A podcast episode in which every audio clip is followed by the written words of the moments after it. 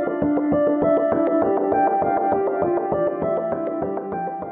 Всем привет! Вы слушаете спецвыпуск подкаста «Что нового?». За время борьбы с коронавирусом Россия стала пятой страной в мире по количеству погибших врачей. Причем многих смертей можно было бы избежать. Этому посвящен спецпроект новой газеты «Приемный покой». После выхода спецпроекта Минздрав в разы увеличил статистику по количеству погибших от COVID-19 врачей. В сегодняшнем подкасте мы поговорим про судьбы погибших от коронавируса врачей и обсудим причины произошедшего с нашими корреспондентами Лили Саркисян и Катей Бончас Смоловской. Катя, Лиля, привет. Привет. Привет. Давайте мы сперва озвучим цифры. Катя, сколько медиков погибло в России из-за COVID-19? Это зависит от того, какой источник данных мы используем. Например, у нас есть список памяти, который ведут сами врачи, и в нем сейчас 687 фамилий. И по этим данным мы, как ты уже сказал, на пятом месте в мире, это довольно много. И есть официальные данные, то есть смерти медиков, которые признают Минздрав. Это смерти, смерти, которые были подтверждены по результатам расследования, которое Минздрав провел вместе с фондом соцстрахования. И по этим данным у нас сейчас 258 медиков погибли из-за коронавируса. То есть это в два с половиной раза меньше, чем данные самих врачей. А можно ли сказать, что Россия чем-то выделяется на фоне других стран этими цифрами? Ну, можно сказать, что это реально довольно большая цифра, и проблема еще в том, что у нас ну, нет никакой единой статистики, да, по которой он как бы, ну, он регулярно об этом не отчитывается. То есть вот если бы мы сейчас не спросили, если бы мы не задолбали Минздрав там нашими запросами и звонками, мы бы и не узнали, сколько медиков у нас считается официально погибшими. Есть какие-то причины, почему Минздрав не признает большую часть этих смертей, и почему власти вообще долгое время игнорировали, отрицали эту проблему? Ну, сначала, на самом деле, они не могли договориться о том, сколько медиков все-таки считать погибшими. В середине, по-моему, мая Минздрав говорил, о том, что у нас погибло около 100 медиков. Через месяц Росздравнадзор сказал, что их почти 500. Потом ведомства начали всячески оправдываться за эти цифры и говорить, что они по результатам расследования пока не подтвердились, и на самом деле у нас погибло всего 40 медиков. Насколько я понимаю, каждому случаю, вот, который есть в списке памяти, Минздрав проводит расследование и решает, действительно ли медик заразился коронавирусом на работе, и как вообще это происходило, и если там это подтверждается, то он признает его его официально погибшим там из-за заболевания на работе, и тогда его родным выплачивают компенсацию.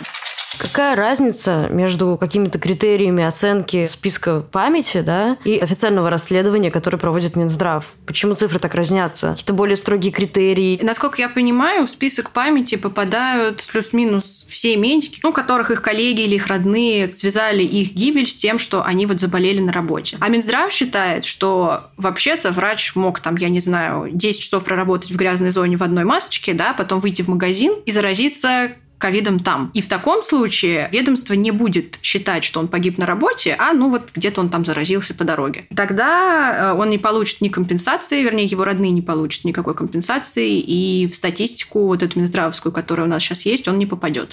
Давай обсудим, как можно было бы избежать таких цифр. В чем вообще основная причина этой высокой смертности медперсонала? Вообще, наверное, тут можно три основных причины выделить. Главное, на мой взгляд, это нехватка средств защиты. В начале пандемии у нас не хватало мощностей производственных даже для того, чтобы всех масками обеспечить. Насколько я помню, глава Минпромторга наш говорил, что вот до пандемии в России производили около 600 тысяч масок в сутки, а потребность была от 6 до 10 миллионов масок в сутки. Конечно, какую-то часть там закупили в Китае, потом начали строить новые заводы, наращивать мощности, но в итоге вот на эти мощности, вот 10 миллионов штук в сутки, мы должны были выйти только к концу июля когда первая волна, по крайней мере, уже прошла. И вместо того, чтобы врачам помогать как-то, да, как-то решать эту проблему еще, прикладывать к этому усилия, врачам, ну, затыкали рот, и, как мы помним, все на них заводили там протоколы за распространение фейков, их вынуждали там увольняться, удалять свои записи в соцсетях и все такое. И, ну, конечно, в таких условиях было очень сложно избежать заболевания, потому что, ну, это жизненно необходимо. И вообще-то по нормативам, там, например, больше четырех часов, по-моему, в грязной зоне, там, в одном защитном защитном костюме находиться не рекомендуется. Помимо этого, были проблемы с планировкой больниц. По нормам, опять же, в больнице, которая занимается лечением ковидных пациентов, должно быть как минимум три зоны. Грязная зона, в которой лежат больные с подтвержденным диагнозом, и где медики не должны проводить больше там установленного количества времени в полной защите. Там должны быть прописаны маршруты движения врачей, то есть они там не могут заходить и выходить через одну и ту же дверь. Они там должны принимать душ и все такое.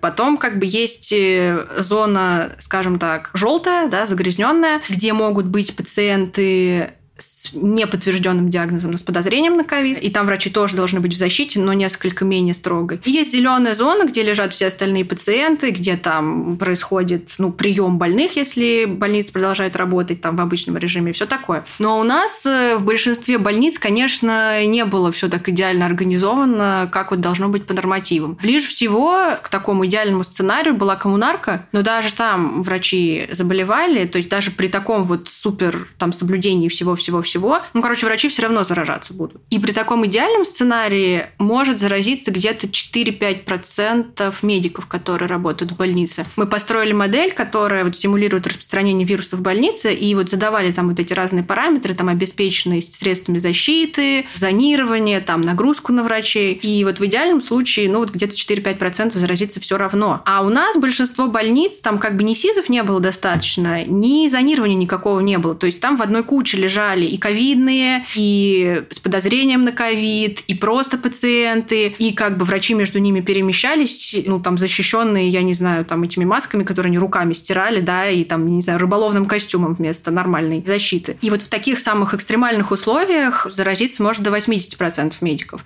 Это, конечно, очень много. Можешь ли ты привести пример какого-то кейса, какой-то больницы? Вот если мы привели коммунарку как какой-то более-менее положительный пример, какой-то отрицательный пример, где вот много прям действительно врачей переболела. Вообще таких примеров много по всей России, вообще в разных регионах, и в Дагестане, и в Мурманске, и в Подмосковье. Мы много про это писали и говорили. Ну, какой-то конкретный пример. Было в апреле такой громкий кейс довольно, больница имени Куватова в Уфе. Там вот все, что могло пойти не так, все было как бы просрано. Там ну, начали как бы заболевать и пациенты, и врачи, им начали ставить диагноз пневмония. И когда врачи начали просить там провести тесты, выдать им СИЗы, объявить карантин в больнице, ничего этого сразу сделано не было. То есть прошло где-то две недели, может быть, даже больше, прежде чем больницу все-таки закрыли, и врачи начали тестировать. А пациентов, которые там лежали, их как бы выписали по другим больницам, и участие из них потом подтвердили ковид. Из-за этого на карантин закрылись другие больницы. И вот это была такая ковидная пирамида, которая привела к тому, что в итоге Башкортостан тогда оказался, по-моему, на третьем месте по числу умерших от ковида. И даже глава республики признал, что вот в этой больнице это очаг на несколько тысяч человек.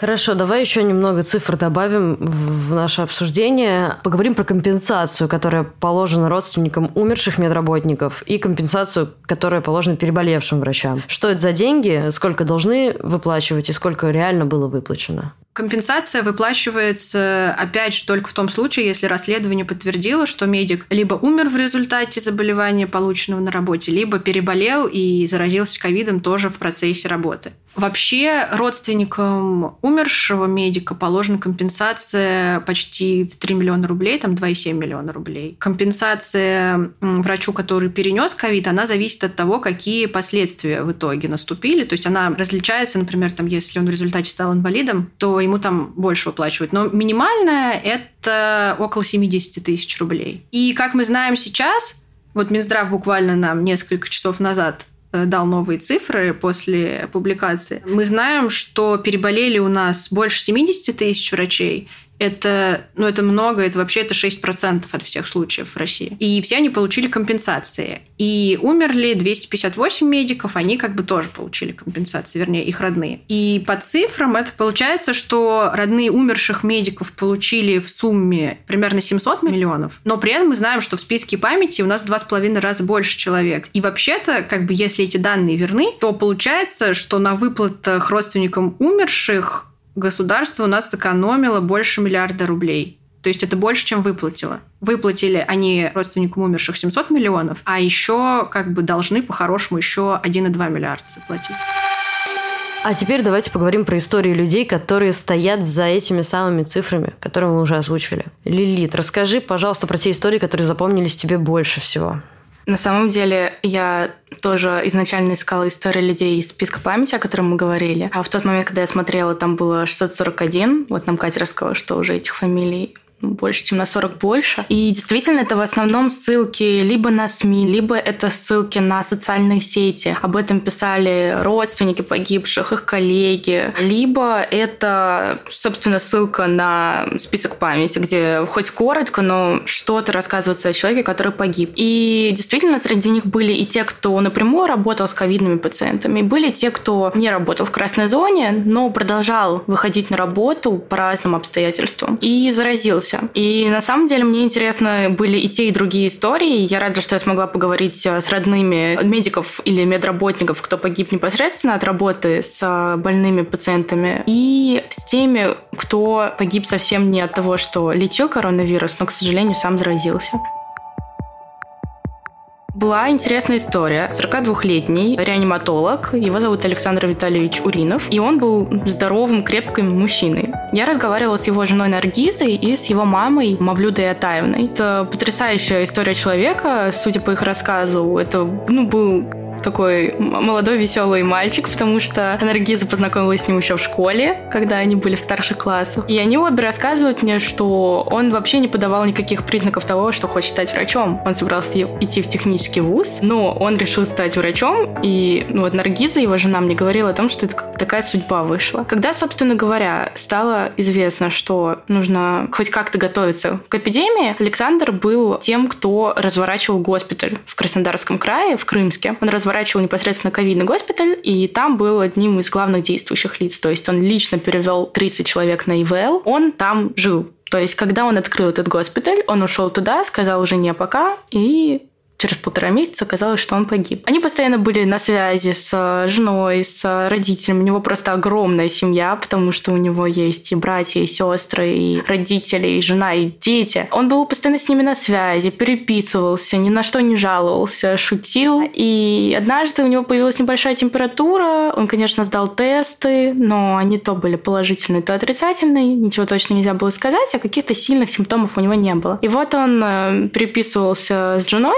под вечер. Она ему пожелала спокойной ночи. Точнее, она мне сказала, что она ему пожелала, а потом оговорилась. Нет, это он мне пожелал, потому что у врачей, тем более у него, никаких спокойных ночей не было. И на следующее утро ей позвонил э, главный врач и сообщил о том, что он умер. Но это был действительно какой-то невероятный шок, поскольку все были уверены, что молодой здоровый мужчина не может от э, такой заразы погибнуть, и он умер от инфаркта. Но потом стало известно, что, конечно, инфаркт был вызван коронавирусной инфекцией, поскольку никаких сердечных заболеваний у него не было. Компенсации как супруги и как несовершеннолетним э, девочкам семье выплатили, но, конечно, они абсолютно убиты. Они вспоминали о том, как перед тем, как уйти в красную зону, он говорил им, что это война, и он сказал, что он не может быть дезертиром. Если бы наши дедушки сказали, что они не пойдут воевать, то мы бы проиграли. И жена и мама просили как бы пожалеть их, подумать о них, но он сказал, что он не может бросить, поскольку он был заведующим отделения и вообще взял на себя какую-то огромнейшую ответственность. Эта история меня, конечно, глубоко поразила. Я безумно рада, что государство ну, порядочно выполнило свои обязательства перед ними, но мы все понимаем, что вернуть им человека вообще нельзя. И несмотря на то, что семья семья большая, но мама его просто несколько раз за наш разговор мне говорила, что она уже не жилец, что они с женой спорят, кто будет похоронен рядом с ним. Вот такая история.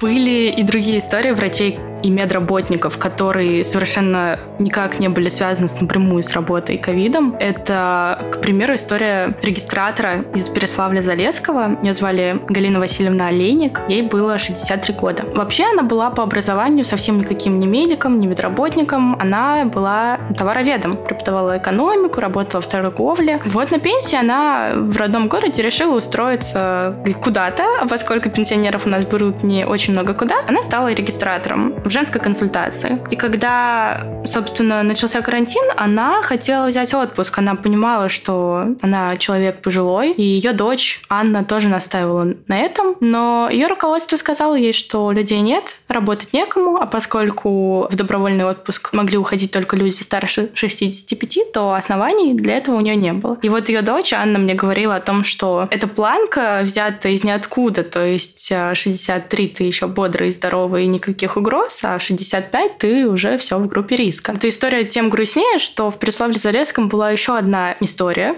связанная с э, невыплатой положенных компенсаций. Умерла медсестра Валентина Наумова, которая непосредственно брала мазки у людей. Она даже стала героиней ролика «Спасибо врачам», но когда она погибла, ее родным сказали, что умерла она совсем не от ковида, и люди настолько сильно возмутились, потому что город маленький, все ее знали. И, конечно, там было проведено расследование, которое доказало, что это был ковид. В случае с Галиной Васильевной, к сожалению, ее даже не признают медработником. То есть считается, что регистратор — это какая-то другая должность, она не с кем, видимо, не взаимодействовала, по их мнению, хотя мы все понимаем, что через регистратора проходит столько человек в день, а во время карантина еще беременные женщины должны были вставать на учет, которые возвращались домой. И, в общем-то, понимаем, что шансов заразиться у нее было много. Вот такая история совсем не про войну с вирусом, а про безвинную жертву.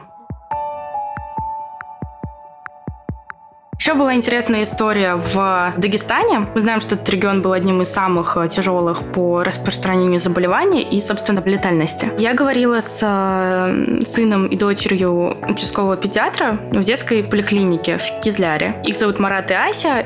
И, собственно, это тоже был очень такой душераздирающий разговор, поскольку в Дагестане вообще вот эти семейные узы, они какие-то удивительно сильные. Марат и Ася, взрослые люди, рассказывали мне, чуть не плача, историю своей мамы, поскольку их мама, Бика Сулеймановна, Шахнавазова ее зовут, она также не перестала работать во время эпидемии. Она работала в этой поликлинике 34 года, и когда началась эпидемия, она не смогла оставить. И вообще несколько раз рассказывая о ней, повторяли слово «безотказная». Она была безотказная в отношении вообще ко всем, к руководству, к пациентам. Она даже принимала людей, которые забывали полис, снилс, вообще все что угодно. И больше того, опять, наверное, такая черта к дагестанскому характеру, она еще и сама ходила к людям на дом, вообще даже если не обязана была. И вот она также продолжала свою работу совершенно безотказно. И в какой-то момент еще в марте, еще когда, ну, как-то не сильно, мне кажется, люди думали, что можно прям серьезно заболеть, она переболела, но она переболела дома. И мы не знаем, чем она переболела. Возможно, ковид, возможно, не ковид. Тестов она тогда не сдавала. Она 10 дней отлежалась, и после этого, конечно, ей дети стали говорить, останься дома, все, не работай. Но она опять вернулась, и больше того, она ездила по вызовам, где болели не только дети, и, разумеется, они могли быть ну, зараженными, но и вся семья, например. И она всех смотрела, опять безотказно совершенно. И она снова заразилась, и в этот раз, конечно, отлежаться у нее не получилось, ее госпитализировали. И мы понимаем, что врачам, которые лечат людей, ну, немножко нет до того, чтобы сообщать каждую новость родственникам, но, к сожалению, действительно никаких новостей не было, особенно когда человек уже оказывается в реанимации. И вот мне взрослый мужчина, тоже врач Марат, рассказывает о том, как он там день и ночь дежурил, говорил там, я могу постирать маме маме вещи, я могу ей принести воды, могу принести лекарства. И никаких весточек, к сожалению, не было. И, собственно, она погибла от дыхательной недостаточности. У нее был разрыв тромба. К сожалению, никакой компенсации ее родные не могут получить, поскольку все ее дети уже и старше 18,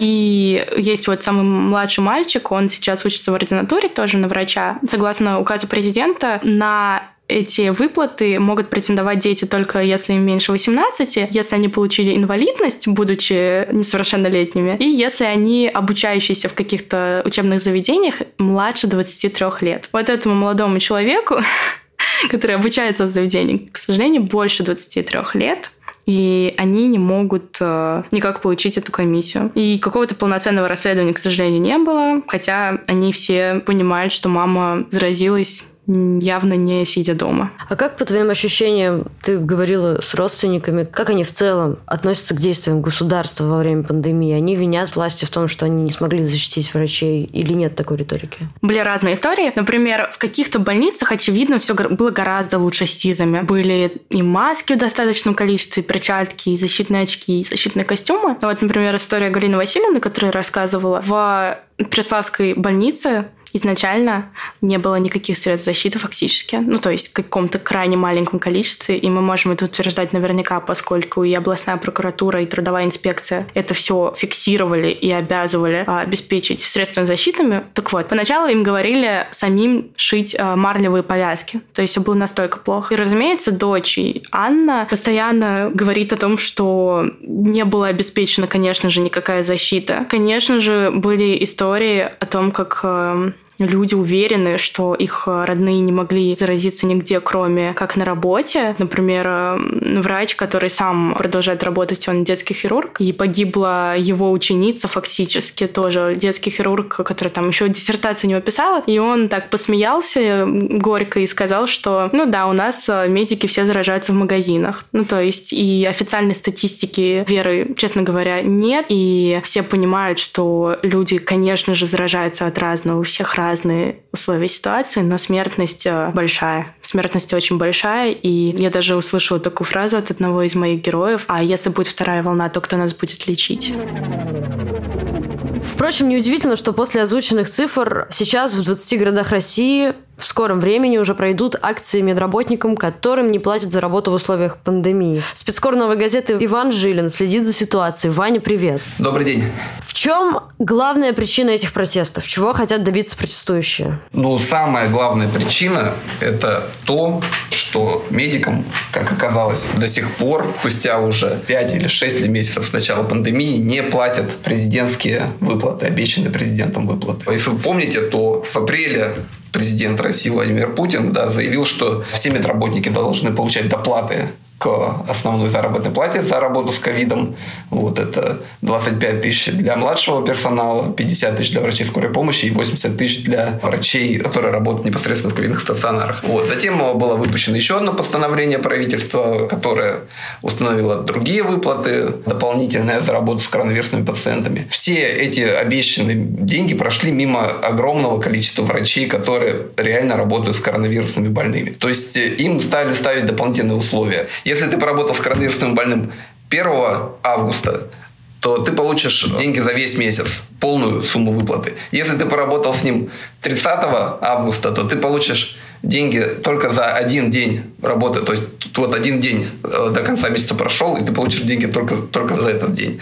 Потом выяснилось, что значительная часть врачей вовсе отрезана от этих выплат. Это, например, сотрудники поликлиник. Им по постановлениям не полагается ничего, но в то же время они точно так же работают с коронавирусными больными, точно так же заражаются коронавирусом и ничего совершенно за это не получают. То есть у нас огромное количество медработников отсечены от обещанных президентом доплат. Это, собственно говоря, самое главное, что возмущает медиков, и они будут требовать платить им э, деньги в полном объеме, поскольку сейчас нет медработников практически, которые не сталкиваются с коронавирусом.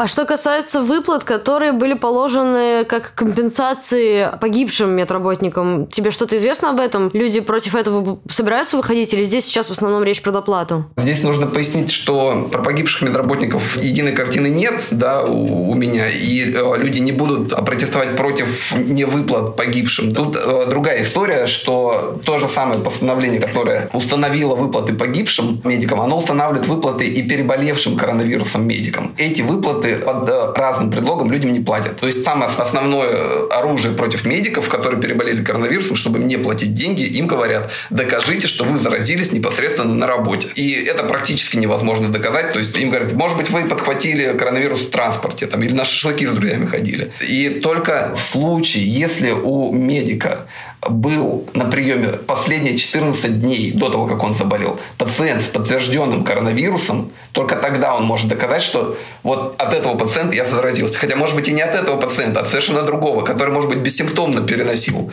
вирус. Медик заболел, и он не может доказать, что он должен получить вот эту коронавирусную выплату. Хотя она совершенно небольшая, там 68 211 рублей, если я не ошибаюсь. То есть не какие-то огромные деньги для переболевших, но и этого платить не хотят. А как Минздрав вообще объясняет ситуацию, помимо того, что невозможно объяснить, невозможно доказать, что именно от коронавируса заболели люди? Вообще эти акции, они согласованы или нет? Акции согласованы в части городов, в части не согласованы. То есть точно знаю, что они согласованы в Сочи и во Владимире. Причем там власти предложили людям альтернативные площадки, то есть не согласовали первоначальные места в центре городов. Но, в принципе, медиков устроили альтернативно предложенные площадки, они проведут акции там, где им предложили. В ряде городов действительно отказывают в проведении акций под предлогом распространения коронавирусной инфекции.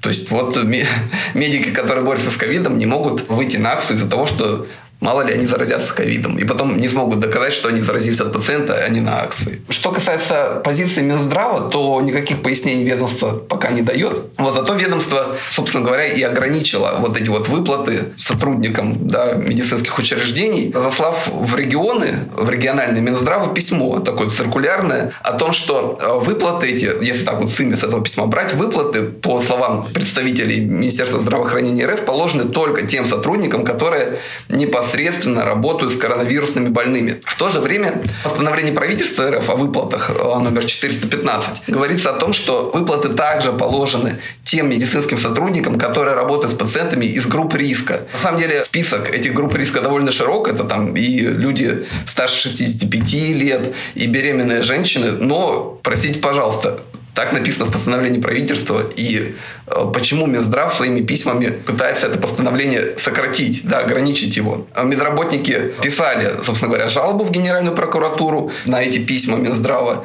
и получили ответ, что письма носят исключительно рекомендательный характер и не могут использоваться как нормативные правовые акты. Между тем, на практике эти, именно эти письма и продолжают использоваться как нормативно-правовые акты. Именно в связи с этими письмами сотрудникам не выплачиваются деньги. С вами был спецвыпуск подкаста «Что нового» и я его ведущая Надежда Юрова. Подписывайтесь на нас там, где вы любите слушать подкасты. А еще наши подкасты можно послушать на ютубе «Новой газеты». Спасибо, что дослушали до конца. «Что нового» мне помогает делать редактор Арнольд Хачатуров и звукорежиссер Денис Никулин. До скорого!